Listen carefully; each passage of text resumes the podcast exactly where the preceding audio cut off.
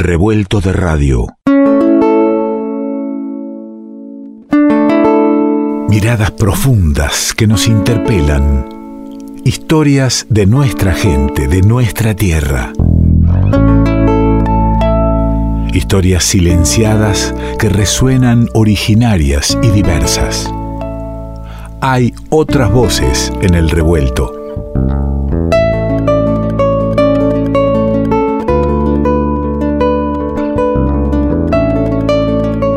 Hay otras voces, por supuesto, en este revuelto. Hay voces que elegimos que pasen por este aire. Hay voces que extrañamos porque los columnistas van saliendo de tanto en tanto. Hay voces que celebramos cuando llegan y acercan su pensamiento y su reflexión, como es el caso de Santiago Durante, nuestro lingüista de cabecera, quien acerca las miradas originarias. Santiago, ¿cómo estás?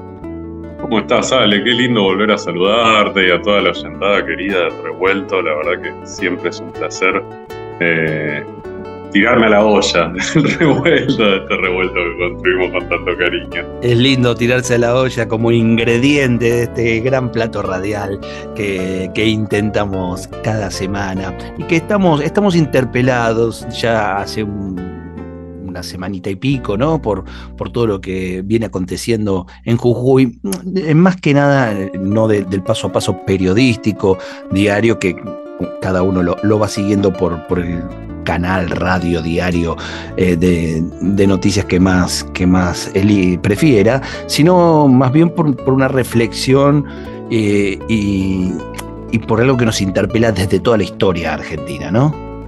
Sí, efectivamente, me parece, bueno, casi imposible, casi improcedente no referirnos a la cruenta represión que está ocurriendo eh, en, el norte de nuestro país, en, la provincia de Jujuy, en donde vemos, eh, bueno, un eh, alarmante escenario neocolonial, digamos, ¿no? El interés global ahora posa sus ojos en los salares, en búsqueda del litio, eh, y bueno, como decía, la, noticia, por supuesto, tuvo, por suerte, tuvo cobertura nacional, aunque tal vez un poco tardía, porque estaba eh, eh, ocurriendo lejos de Buenos Aires o de las grandes este, urbes de, nuestro país.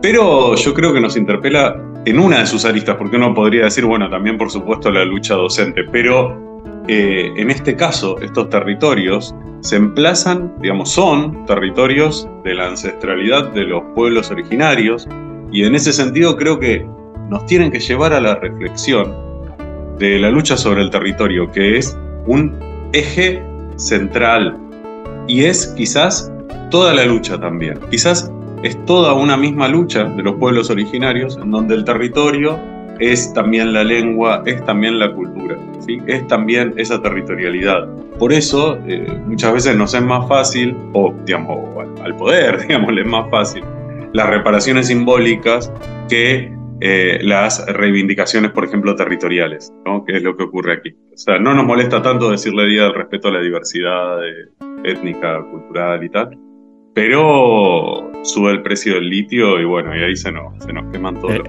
Empieza el tema del, territorio, de la, de la propiedad. Efectivamente. Eh, totalmente, ¿no? Y de la, y la necesidad que, tienen los grandes capitales de la explotación indiscriminada. Claro, sobre de la mano, además de una, bueno, de una reforma constitucional provincial que lleva adelante Morales con, digamos, con, bueno, con la legitimidad de, de, su reelección, pero, digamos, dicho esto, tampoco podemos dejar de lado que es una reforma constitucional provincial que choca con el, artículo 75, inciso 17 de nuestra Carta Magna Nacional, ¿no? que debería, ser, eh, debería primar en esto, ¿no? en donde se, eh, digamos, se, determinan los derechos de los pueblos originarios de nuestro territorio nacional y es el resultado de una larga, larguísima y complejísima historia de luchas eh, que luego se ve, bueno, avasallada por esta, por, esta propuesta constitucional.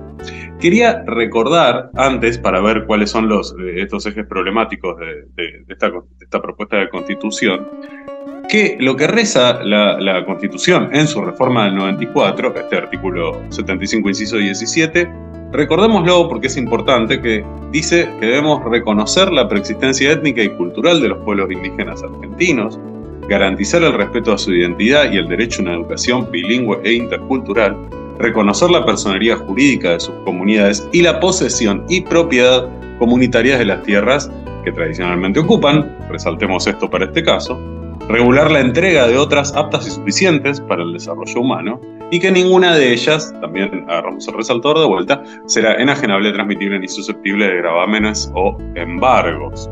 Estamos de acuerdo. me, suena un, nuevo, me, suena un nuevo artículo 14 de la Constitución. Son esos artículos que están buenísimos, pero que eh, se tratan de obviar desde el poder. Totalmente, totalmente. De hecho, la, bueno, cuando yo decía agarremos el resaltador, porque son las grandes deudas del Estado también, ¿no? Y después el, resaltador después se pone en, que no se deben cortar las rutas y un par de cosas más, y, el, derecho a la propiedad. Ahí está el resaltador. Exactamente, porque, digamos, dentro de los ejes más, más, polémicos y problemáticos de la reforma que plantea Morales está el artículo 36, que se refiere al derecho de la propiedad. Eh, privada, ¿no?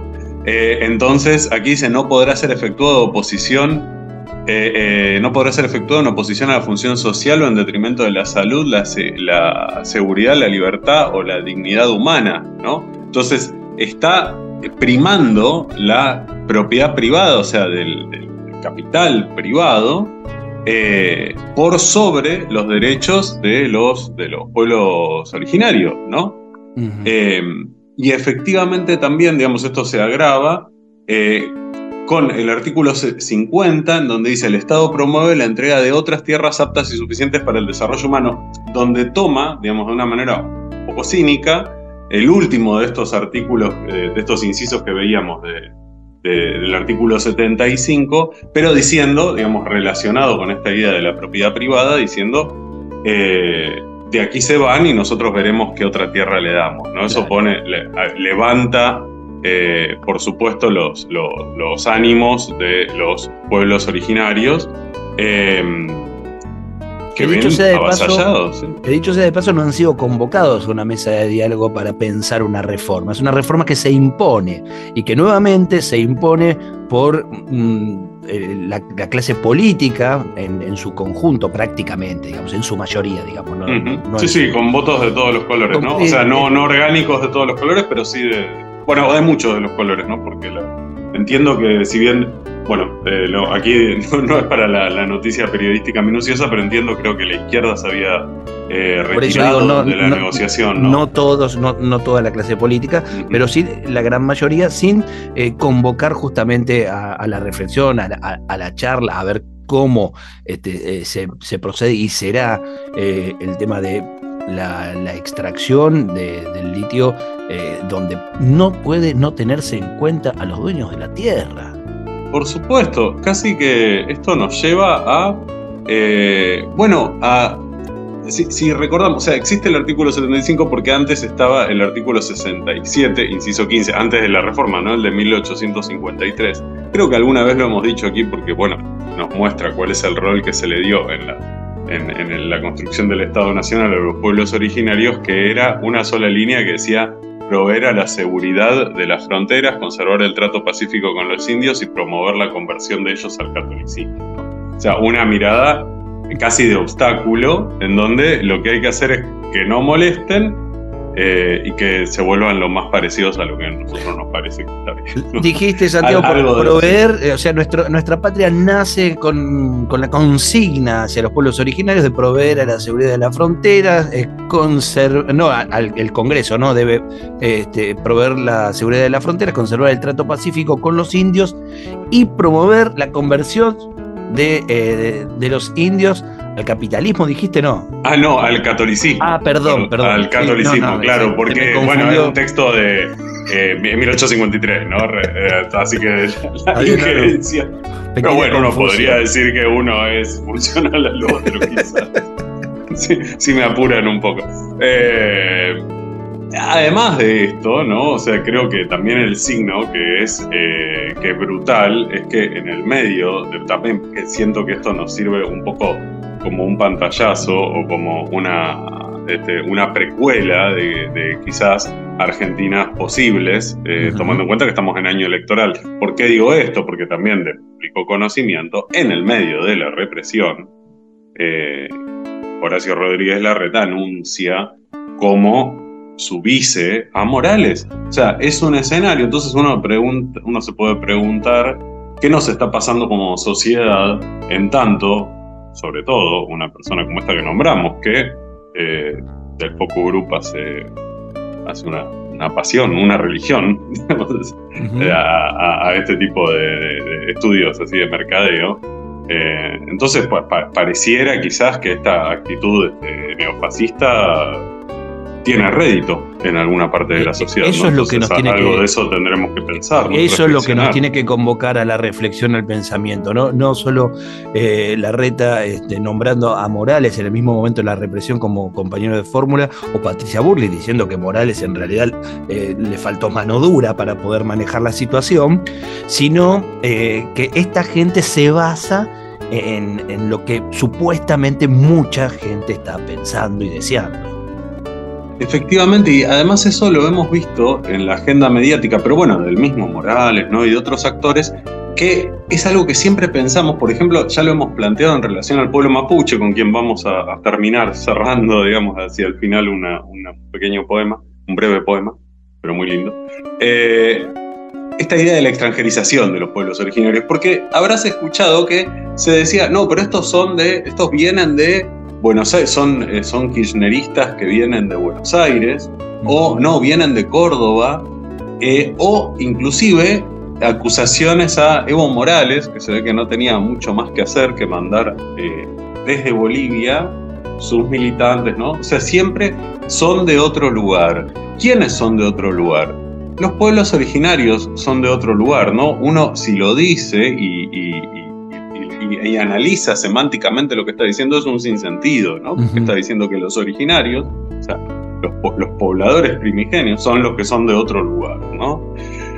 Sobre eso hay una nota que recomiendo que escribe Rita Segato para, para Anfibia, en donde ella averigua con un, con un colega eh, eh, antropólogo, arqueólogo, y nos dice, Mucha gente de la que ha salido a cortar las rutas llegan desde rincones remotos de la Puna, los Salares y la quebrada Humahuaca.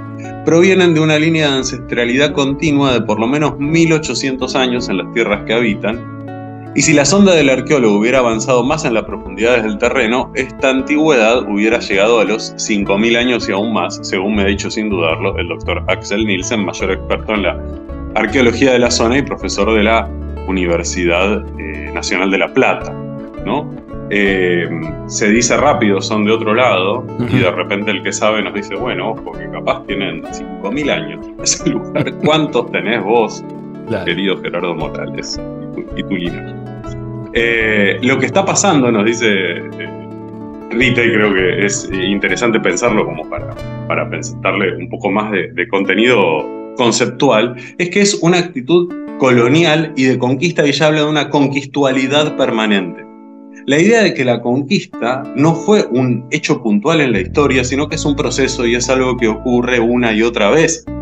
Sigue ocurriendo y estos son actos del colonialismo. Son actos de la situación colonial. Ese es un concepto que trabajó Guillermo Bonfil Batalla, un pensador muy importante latinoamericano, que nos decía, bueno, la situación colonial es una forma de dominación, es una forma de organización social de un mundo bipolar. Bipolar ¿por qué? Porque tiene solo dos polos, hay solo dos órdenes, el de los dominadores y el de los dominados.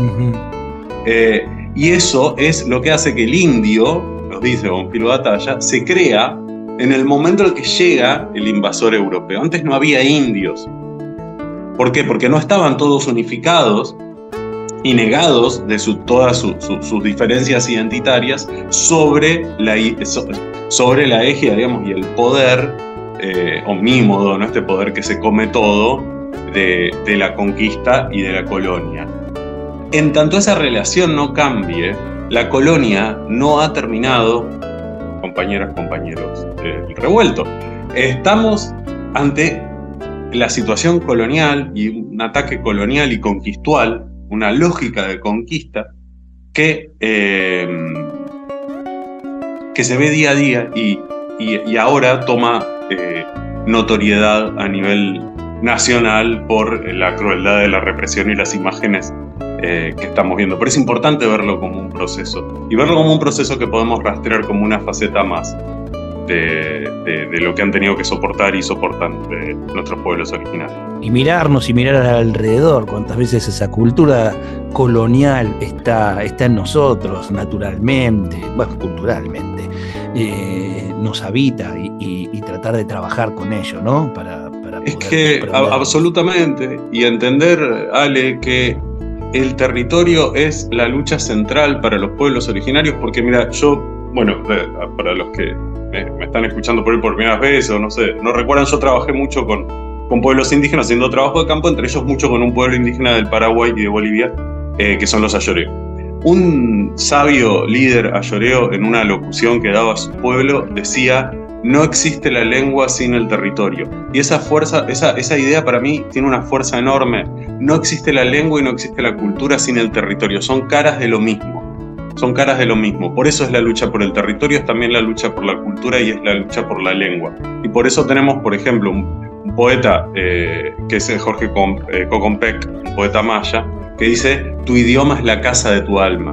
Esta idea de la casa, esta idea de, del territorio. Mm. El territorio es el idioma también. Entonces, eh, como lingüista, también me interesa el territorio, no solo como, eh, bueno, como persona que, que, ha estado, digamos, cerca, claro, de esta territorialidad.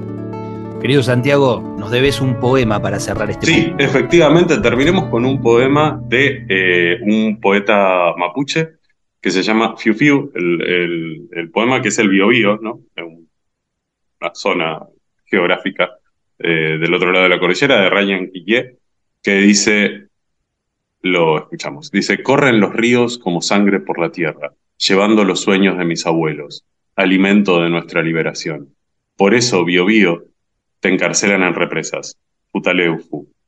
Tú que llevas el, el, aliento de las araucarias, tú que cuentas las historias en el Lafken Mapu y transmites el mensaje de la nieve en el llanto frío del invierno que riega a mis hermanos. Por eso te codician, Biobío, gran río, hombres extranjeros.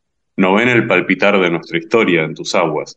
Quieren detener tu canto y acallar nuestras voces ancestrales. Cóndores del sol tus aguas besan. Mis abuelos se levantan. Querido Santiago Durante, corren los ríos como sangre por tu tierra. Así empezaba este poema que, me trae también esa sangre de las venas abiertas de Latinoamérica, que, que siguen, siguen abiertas y que requieren que, que no olvidemos eh, eh, seguir pensándolas y, y, seguir luchando y resistiendo para cerrar eh, esas venas. Querido amigo, hasta cada momento.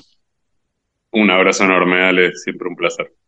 Jujuy nos interpela por eso en un ratito. Nomás voy a estar hablando con un querido artista de, Jujuy y ahora estoy compartiendo lindas músicas del jujeño Bruno Arias, trayéndonos un, tema histórico también del querido Víctor Jara, porque hablamos de derechos y hay un derecho fundamental que es el derecho de vivir en paz.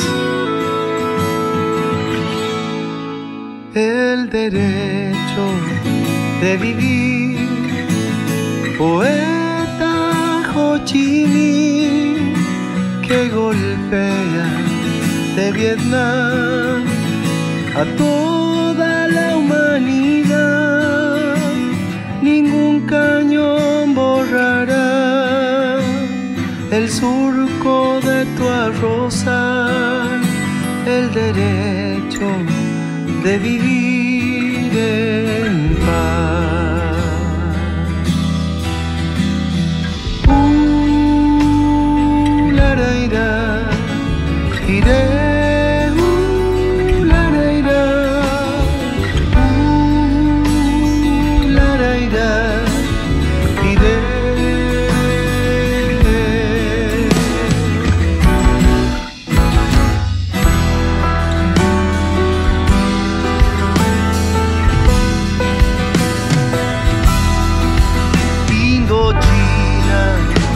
el lugar más allá del ancho mar donde revientan la flor con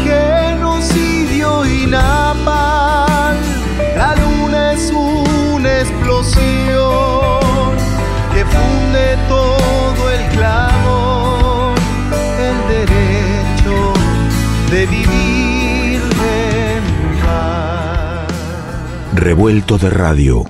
El todo es más que la suma de sus partes.